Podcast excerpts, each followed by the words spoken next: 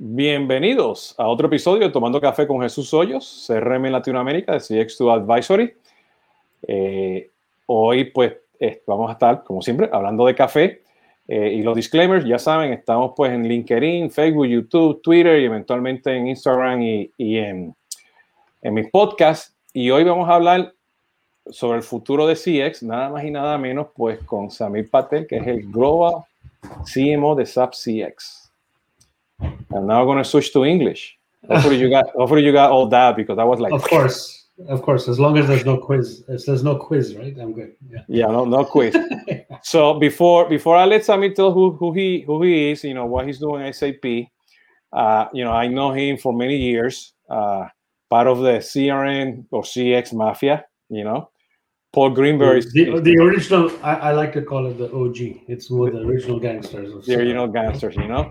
so we used to meet all these, you know, SAP conference, and before he was in SAP, in other conferences or having coffee or drinks or dinners. You know, he's a foodie. You know, you follow him. You know, he's posting all the stuff that he cooks and what he eats. You know, so uh, and for those, you know, that that I've been listening to my, you know, all my, you know, uh, live streams, you know, the disclaimer is that, you know, uh, SAP is also a customer, you know, so I've been doing some stuff with them, the, the, the CDP, and I had Esteban Kolsky as well in a couple of these live streams. But today, you know, it's all about Sameer. That's a tall order, man. I told him, so Sameer, tell us, tell us who you are, you know. Sure. So I am the uh, the newly minted. Um, is there an echo? Can you hear? I can hear an echo. Maybe it's me. I, I hear you. I can hear you okay. You hear me okay? All right. Uh, so I'm the newly minted uh, Chief Marketing and Solutions Officer for uh, SAP CX portfolio. Uh, I'm about 25 days into the role, so this is uh, this is quite. Uh, this is I think the I think I broke it. The news when I was on Paul Greenberg's call. Yeah. And right after the call, I was having lunch with Ray, and, and so, the, of course, so of course, so of course, Ray has to break it, break it because it's Ray, right? And so uh, we were having some fun at a nice little restaurant here in uh, Palo Alto, and uh, and I think this is the first uh, public interview that I'm or conversation that I'm having since I took the role. So oh. and it's and it couldn't be with a better person than me, which is oh, thank is, you, thank awesome. you, what what an honor, ah. Yeah so anyway, so I took the role, uh, you know, like I said, about roughly about a month ago, and um, you know, we're uh, uh, prior to that, I I was at SAP for a year, helping uh, the company figure out its cross portfolio product strategy across the board, across all the board areas, where uh, you know how we bringing all our products together. Um, prior to that, I took a year long sabbatical, which was phenomenal. Um, and before that, I was CEO of a company called Kahuna, which was Martech. Uh, and then prior to that, I was at SuccessFactors. So, um, you know, we got to know each other, Jesus. Um, I want to say the advent of social CRM Enterprise 2.0, where mm-hmm. we were a bunch of a band of people who had different careers doing doing their day jobs, but finding time to blog and write. And um, uh, and you know, I think one thing that you know your audience needs to know about you, which I, I wonder how much to know about you as a person, is you know, Jesus is one of those people who was truly the he um, he uh, uh, personified the essence of what we did as bloggers, where you know we we were the anti-media because we all had full-time jobs and we we we wrote to grow the industry over growing our own readership right? So you know the celebration of somebody else's good idea building on somebody else's post sometimes debating it and arguing it and refuting it too but it was a tightly lit network of people who came together. Um, and had we not brought that kind of personality to it, I don't think it would have survived as long as it did because we were more interested in the higher purpose of getting the concept out than we were about readership to what we did. Because we all had full jobs. We weren't journalists looking for pages, right? Um, and I think that as a foundation has led to some amazing friendships, right? That has nothing to do with what we do for a living. And uh, yeah, there's so many others in the mix, right? So I don't think people realize what a big pivotal role you had to forward that message. Um, not only taking it to the region of Latin America, but also at a global scale, right? So yeah, uh, I, do re- I do remember the back channel. discussing everything about, about, about many back channel discussing everything about social CRM. So those those were yeah. the the, the, were the formidable days. Yeah, and actually, it took a long time, but a lot of things we do today, we don't call it social CRM, but it's the bedrock of a lot of the pieces of CX today, right? It's just uh, here we are doing a live stream on five social channels, I think five, right, together at one time. That is kind of what we said was coming, right? Yeah, definitely, definitely, yeah. And and and with coffee. With coffee. So, so are you are you a coffee drinker or? I'm a coffee drinker. Um, I'm a coffee drinker who spent maybe 20 years trying to find the best way to to enjoy my coffee every day, and I never really found it. And you know, drinking, go to stores, and I had about seven different machines over the years that I bought. And one of the things that I did in COVID because of lockdown is I um, I I moved to a French press and I have found that this is my true calling. This is the best way I like coffee. It beats any store that I go to, um, and so I just go buy good coffee. But I, I prefer the foam. But, but do, you, you, do you buy ground? Do you grind it or? Yeah, yeah, I grind it. So I buy the beans, right? And okay. uh, um, and I will uh, I let it steep in one ounce of water for thirty seconds, and then I brew it for four minutes, and that's it. Yeah, I mean, for me, you know, every time that I travel to Latin America, you know, I like to bring, you know, coffee from the region, and you know, and I miss the time, you know, going out and drinking coffee. Yeah. You know, after after a really, you know, long, long, long lunch. Right, not dinner. Uh, that's that's when the cigar comes out. I know. Yeah, definitely on Thursdays. On Thursdays. Oh, is that a day? You have a cigar day? I didn't know that. Yeah, Thursdays. Yeah, right, right after lunch. Lunch, you know, Mexico is around you know three, right. four o'clock. After right. that, you know, and then you continue, you know, and then you know every every every other Friday or so. But you know, right now, you know, you know, I've been promoting coffee from the region. I have this called it's called uh, Perfect Love, Amor mm-hmm. Perfecto, mm-hmm. and this one has a, a, a cherry flavor. Mm. Okay, and I have another one uh, that they just, uh, you know, one of our uh, co-workers in Solvis uh, uh, came to Miami over the weekend, last weekend, and, and she brought me this one and there's another one that has a, a grapefruit uh, taste, so it's sour. And wow. this one is sweet, so it's, it's you know cereza mora, which is cherry.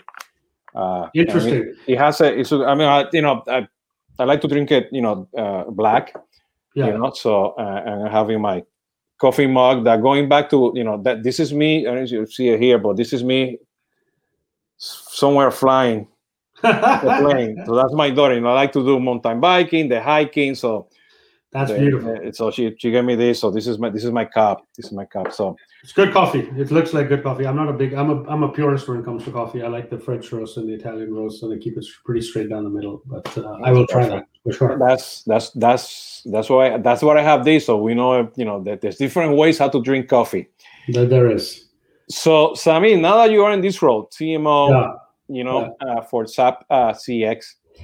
Uh, you know, you know,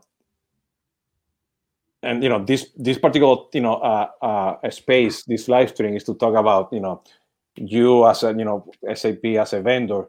But you know, as you were talking, you know, many years ago, we were talking about social CRM, and and you know, it's very much you know the same, but but in a sense, you know, but a different, you know, now industry, you know, acronyms, you know, CX, because CRM has been evolving. You know, we can tell that CRM has is, is dead, but you know, CRM is evolving into CX. You know, and and you know, we as an industry, you know, like data transformation, innovation, you know, CX, CRM, you know, we have different flavors, different meanings.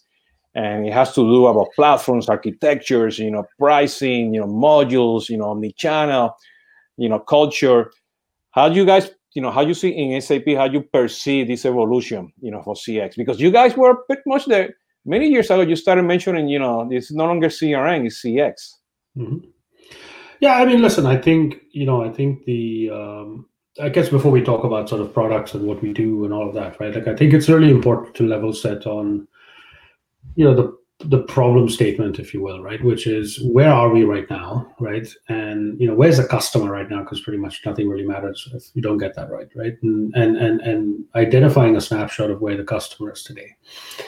And I do think that I, as much as it's sort of an overused and maybe a tired conversation to have about COVID and post-COVID and pandemic, the reality is that I don't think there's probably any other space that is going to be more transformed than this than what we've been calling the CX space um, in a post-COVID environment, right? So, uh, you know, I I spend my 27 day career in this role spending more time thinking about that than I do about anything else, right? Which is what is, you know, what is the the the customer has, you know, um, the slate has been wiped clean, right, in terms of you know what their post-pandemic footprint is going to look like, and by that I mean, um, you know, what what what permanent behaviors have been created through the pandemic because it is a global phenomenon. We can talk about it. You know, it's not about it hit some part of the region. It doesn't. Nobody else cares. No, it hit everybody, and it changed certain behaviors in terms of what we how we work, what we expect from brands, what we expect from people that we do business with.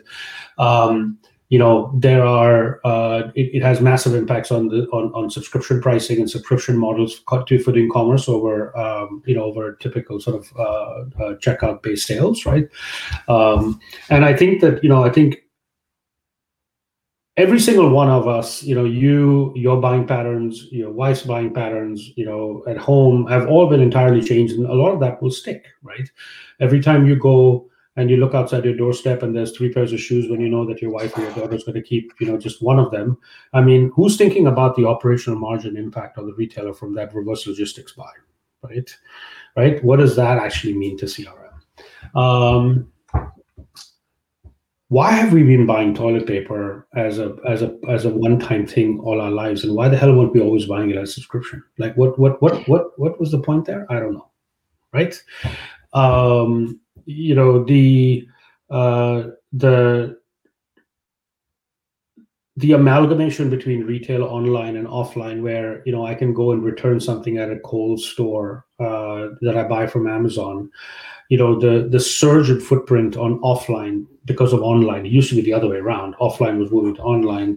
Um, you know the you you start adding up those as like three four different sort of tectonic shifts and there are about 20 we can talk about it is about time for everybody to just take a deep breath and sort of really start to understand like what is the snapshot of the B2B buyer and the B2B to C buyer, right? And you kind of back that into what your products are. So, you know, when I think about that, um, you know, a couple of trends start to make sort of a ton of sense to me, right? First is is um, the R, and I wrote a whole blog post about this five years ago, right? And, re- and I read it just literally last week, and I'm like, man, like you know, who knew COVID was coming, right? Where um, you know, it's about putting the R back, and I keynoted actually, I think, some of the CRM events on this topic, which was, you know, putting the R back in CRM, right? Um, and and CX is really a manifestation of that, right? If you think about it, it is about uplifting the R and giving it sort of like its relevant place. But I think though that the market generally, and this is me sort of like, you know, again putting on, you know, my how I think about what got me excited about taking this role at SAP um, when when when the opportunity came, right? Is that, you know, just like this silly discussion we've had for so long, right? About like the back office and the front office, and the back office is dead, and it's all about the front office, and vice versa. That just think about how silly that entire discussion was when you think about sort of how we're transacting at scale in, in, in online commerce right now. When I have three x of my products going back to a customer, right? Or if I'm a retailer and three x three x of my products are coming back, please try telling me that the logistics part is not the front office anymore when my customers ex- right when my customers experience is just as dependent on how easy it was to return it so it gave me peace of mind to buy a product because you made the returns difficult or easy please tell me that's not cx and uh, right? i mean that's that's that's the new front end you know? So okay i can keep going right? So you get where i'm going with this right? You know tell me that the tell me that the the in a b2b context that the invoicing process and how easy it was to invoice somebody is not as important um, uh, to the shopping cart capability. Right? So you know when you when you start looking at okay that's another one. Tell me that if your family or you are if sustainability is an important topic to you. Oh, you're yeah. choosing with using x product versus y product. Oh yeah every day. Tell me that tell me that you don't care about the carbon footprint of that product going all the way into the supply chain or yeah. you're just happy because the what's that you should just are you just okay because the retailer you buy from says i'm sustainable in how i run my business right um, you know I, I, was thinking the other day i think it was somebody it was actually one of our board members i think it was elizabeth thomas who said this in an offhand it was striking to me right where you know like my wife drives an electric car which which is great for many reasons. Gas, this, that, good for the environment. You know what I've never stopped to think about is how sustainably does Tesla build a car? So the car is sustainable in that that it doesn't use oil. I get that, which is great. But the battery is not. so my point is here we are talking about this. So when I think about, you know, SAP's place in this industry, right? CRM and what you do in CRM and your position and how big you are and small you are in market share was list was was was winnowed down to the sum of your traction in like a commerce product or a sales product or service product.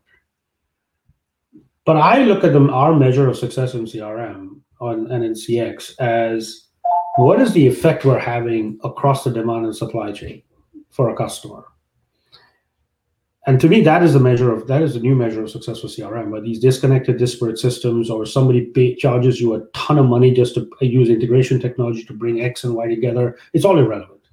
What is that across the demand and supply chain like how what are the value flows that are happening for a customer? How easy is it for them to transact with you? How much visibility are you giving them deep into the supply chain and then with that, combined with that is the flexibility to start anywhere they want though. Like this is not about whole scale transformation, rip out your back end and rip out your front end. That's not the point.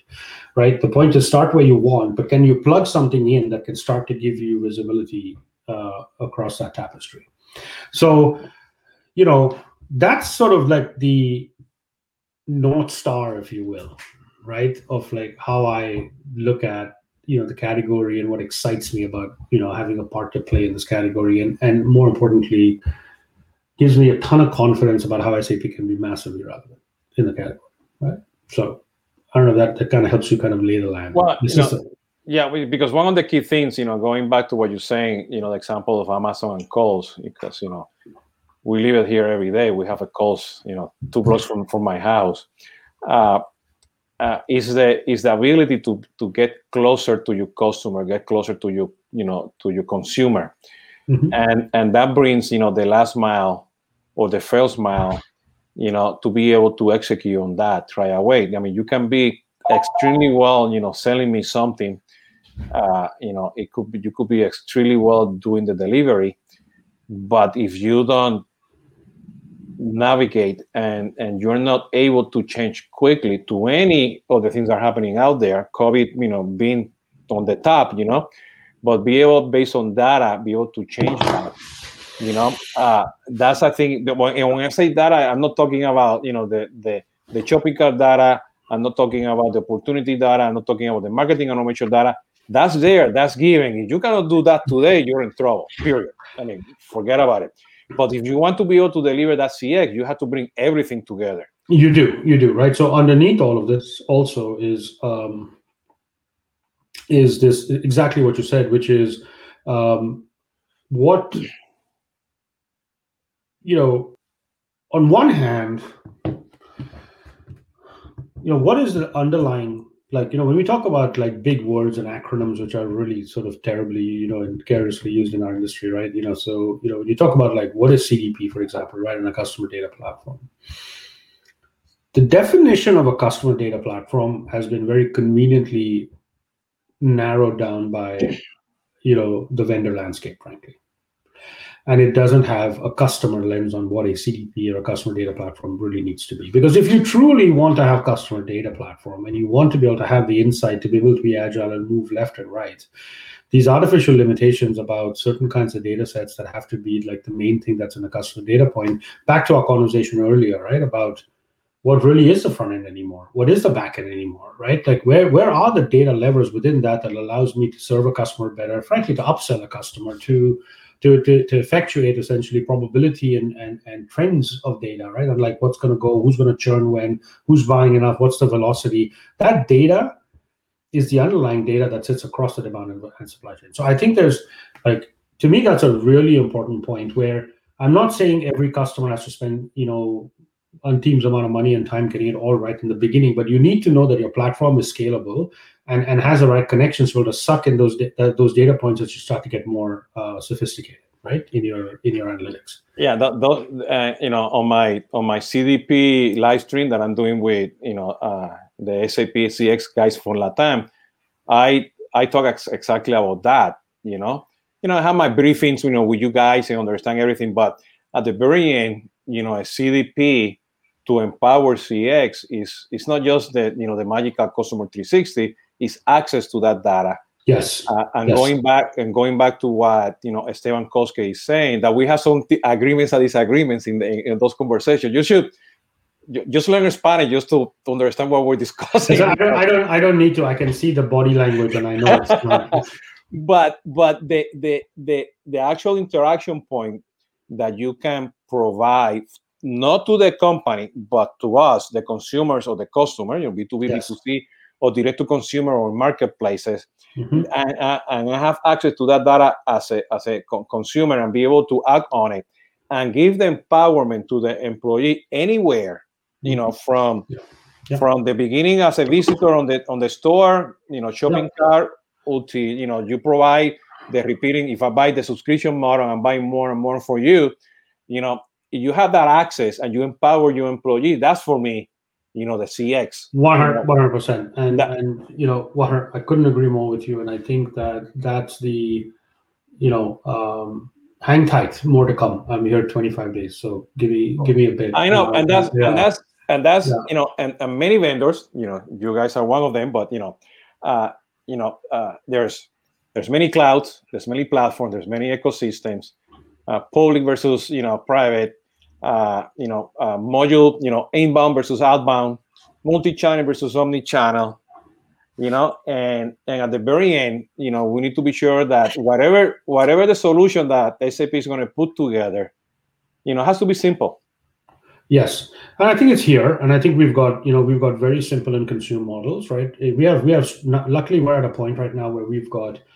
solutions that fit at different parts of the stack, right? So if you look at what we do with our Emarsys business, right, and you look at what we're doing with CDP in a bunch of different places, there are very easy to consume you know uh, solutions that are designed for velocity, right, in terms of how they work and how they scale, and as you go up the stack you know, yes, you might find solutions that you know are a little more sophisticated because the, the scale and the, the, the the heft at which they have to work are a little more scalable. But one of the things that is super exciting about our platform is, is that you've got many entry points depending on your business, the sophistication of business, what you're doing, right? You even look at the top end with commerce, for example, right?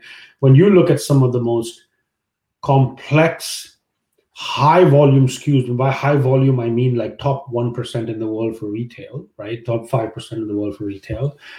We've got that kind of scalability to manage that. And the lot the conversations today are, you know, are very interesting because they're all about like, you know, this feature here and that feature there. There's just not enough talked about like at levels of scale that you need in your business you know, can you plug something in that can actually outlive the growth I might have over the next decade or what have you? Because I, you know, you know, pulling these things out is really difficult. I think the second thing too that you know I'm finding as a somewhat of a newbie into the industry, if you will, right, um, uh, on, on, on for some of our product areas too, is, is that I chuckle when I see how many man-made man-made complications exist in the naming and the nomenclature and the product grouping for certain products right? So for example you know if i'm buying a modern marketing automation system right like how how do I do modern marketing automation without an awesome CDP like just natively in there, right? As a base case. Uh, and why and why it has to be called marketing automation? And why, does, and why and why does it need to be inbound versus outbound? Yeah, there's all those things, which is essentially vendor slicing and dicing, right? And I'm one, and I'm but I'm the first one to say that there's a need for a customer lens and a jobs to be done lens, if you will, on how this thing gets laid out. And those solutions need to wrap around that, right?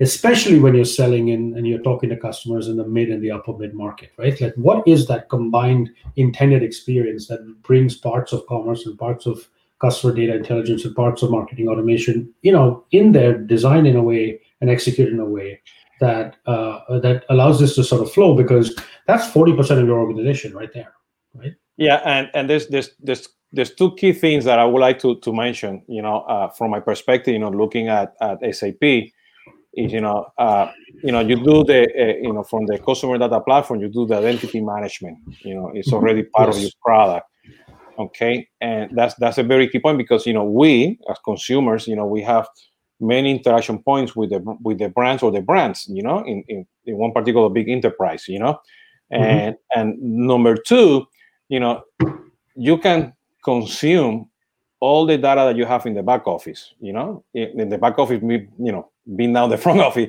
everything that is you know supply driven you know orders all that all that the last mile you know invoicing delivery all that stuff which you know you're already out there you know if i bring that and then i say you know my cdp even though i might start thinking that i want to do my cdp to do marketing you need to have that framework in order mm-hmm. to you know deploy all that completely it does and it doesn't matter you know which other tools you have but you're thinking from the consumer lens not from the marketing lens but, but right. from the market from the consumer lens and i think that's the advantage that i see with what you have you know that's a huge that's i mean that's a huge advantage right and i think we are like you know we talk about three different topics right that are related to what you're saying right? One is uh, i mean obviously the cdp part of it which is really the data platform part right? Um, you know there's consent and identity right which is very tied to that as well right?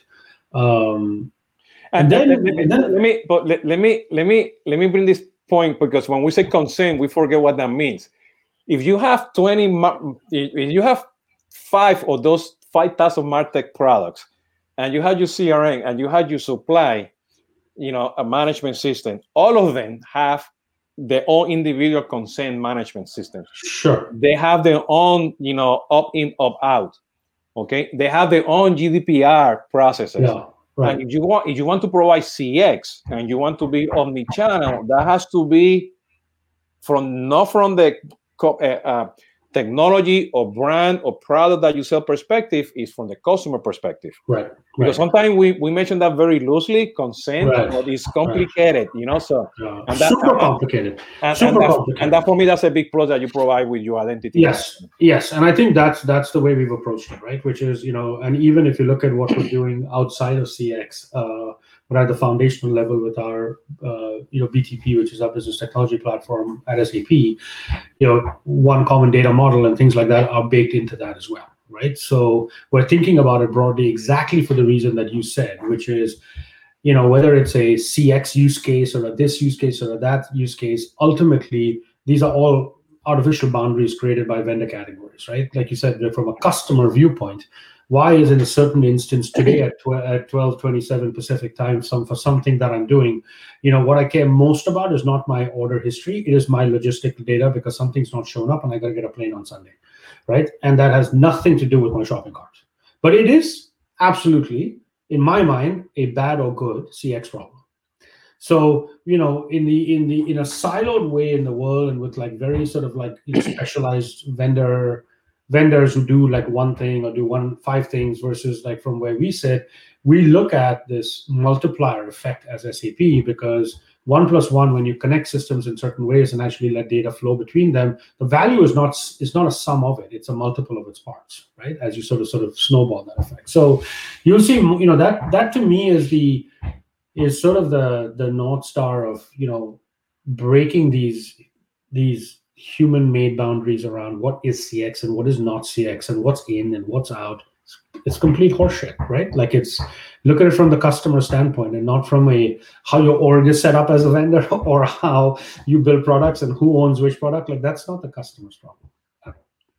So, so Sameer, you know, knowing you know that you know you, you take twenty seven, you said today. Uh, well, that's uh, something like that, yeah. Something like that, uh, and knowing that you know you have you know uh, uh, an industry with a bunch of terms out there and you know you've been you guys already been you know focusing in cx and and and crm is evolving and you have cdp you have call center products you know you have you know integration products data quality products you know of course sales marketing you know uh, customer service field service you know mm-hmm. uh, your multi-cloud uh, you know what what are the challenges that you guys have at SAP to provide that message so people understand that it's simple to do? Because that's that's what people are asking me a lot you know? Yeah. How simple is x versus y you know? Sure. how can i minimize the complexity? Because i you know i cannot afford another you know pandemic and not be able to be simple enough. I, I want to put it, i think and it's a, go ahead sorry go ahead. No no no go ahead go ahead go ahead yeah, no, I mean, listen, I think it's a fair question, right? It's a fair question, but I think some of it is rooted in sort of historical myth, to be honest, as well, right? Like, yes, like, sure, do we have some complex products? Yes, we do. But it's a bit of a broad brush, I think, that we get that gets painted on, on this topic when it comes to us, right? Because the reality is, you know, for yes, we you know, in like when you talk about CX, yes, we have some very complex products, but guess what? They are solving massively complex problems as well. In certain mar- parts of the market, the problems are, con- are complex, requiring products that are complex. Uh, to solve those problems, right? You know, while someone might say a, a top end product is complex, I would like to refer, re- revert that and say that, you know, at SAP, we have, you know, what you get for some of that complexity is we have over a thousand or I think 1300 employees at SAP who do nothing but work on globalization. The scale at which they can light up commerce in hundreds of countries, right? There, there, there are things that take complexity for a certain strata of the market. Now, what people we often don't talk, and this is my job to fix, so I'll put that on the table too, at least for CX, right? Is you know, look at Emarsys, look at CDP, look at Gigya, look at some of these very modern, lighter weight solutions that we have that are easier to get up and running, that give delivery and you know that have you know a shockingly small time to value footprint, right? It depends on where you start and what your problem set is to solve, right? So I would say here, I'm not in any way denying that, yes, we've got some stuff that is complex, but I think you've got to unpack it, right? And see, you know, are you playing in that part where you need the complexity and you embrace it because it's a sophisticated problem? Or you're at that level which is much more high volume, high velocity, right? You know, it's it's interesting what you're saying because you know when whenever you know when you know the Sapphire used to be uh, on site, you know, your event in Mexico, Orlando, or you know Barcelona, Madrid you know, I got a chance to meet with your customers one to one, customers from all over, especially from Latin America. Uh, what you just mentioned resonated now, you know, uh, with me because, you know, you're providing global solutions, you know, and that's yeah. very key because, you know, when you look, when you look for the CRM perspective. You know, sales, marketing, service, the traditional, it's not a global solution. Yes, it's a it's a very B two B, B two C uh, for this market solution. And when you're trying to scale that to other yeah. countries or to other industry, because now the race between you know all you guys, SAP and the others is you know become industry end to end. Uh, that's a challenge, and I think you know if you bring that global mm-hmm. knowledge to the front, you know, being CRM, the marketing automation, right. the MRCs, and so on, it's going to be very interesting. I mean, oh, it is. How, how yeah, it because that's and part of the today that today we yeah. have, you know, in Latin America.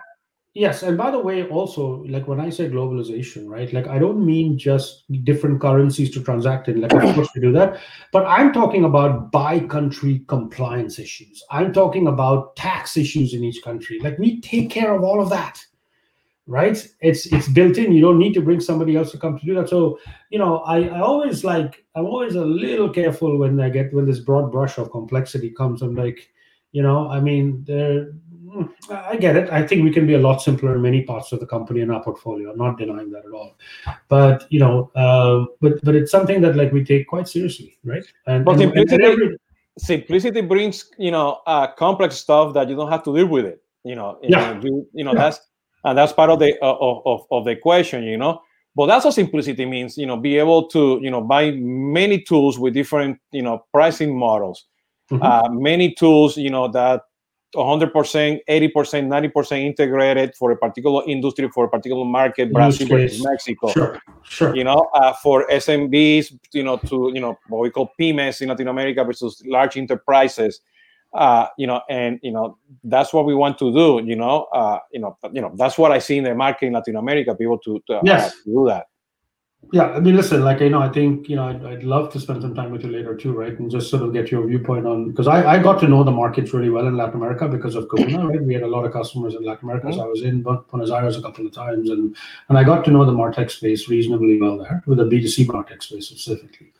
Um, but i'm pretty excited about the portfolio that we have in your markets right? Like look at what we're doing with a whole bunch of products. I mean top end high end high volume commerce we have it right? Sales and service we've obviously had for a long time. You know the platform and CDP is super exciting for your markets, right? It's a it's a data driven conversation with really sophisticated MA sitting next to it.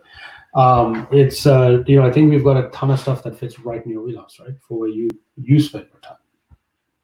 Perfect. Sameer, I don't want to take more time from you. Uh, I wanted to keep this in 30 minutes. We talk about, about coffee for five minutes, so we're, we're almost there.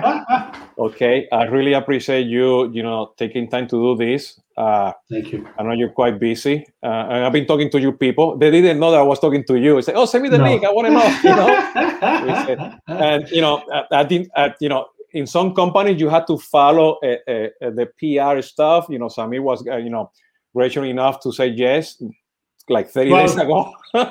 it just takes time, but I really appreciate Sameer. Uh, Anytime. Yeah, Anytime. you know, us I think you I, I always get into trouble just because, you know, people like you and I have known each other for so long and we didn't it didn't take the formal channels for us to get involved. So when my buddy Jesus calls and says, Let's get on on a camera, I'm like, let's get on camera. It's- in Well, camera, no? So, All right. Sameer, one, one, one more la- last question. You know, from from the uh, the marketing point of view and and the industry point of view, uh, uh, do you see the future of SAP? Uh, you know, you know, and since you already have a new CMO as well, a global CMO for everything, Mhm. You know, Julia uh, White, who I report to. Mhm. Uh, do you see, you know, SAP becoming the CX company, and there's nothing, there's nothing else. There's just CX.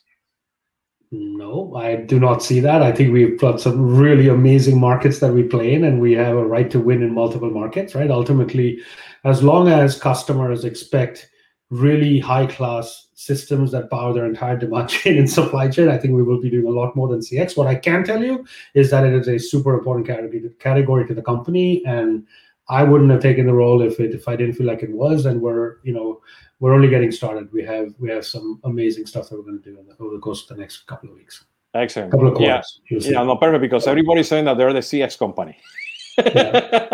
I think we do pretty well in business networks. I think we do pretty amazingly well in HXM and Yeah. in, in, HR, and you know those are amazing businesses. Fair enough. So, Samir, thank you again. Thank you, thank you, Jesus. Este ha sido Jesús Hoyos de CRM Latinoamérica tomando café.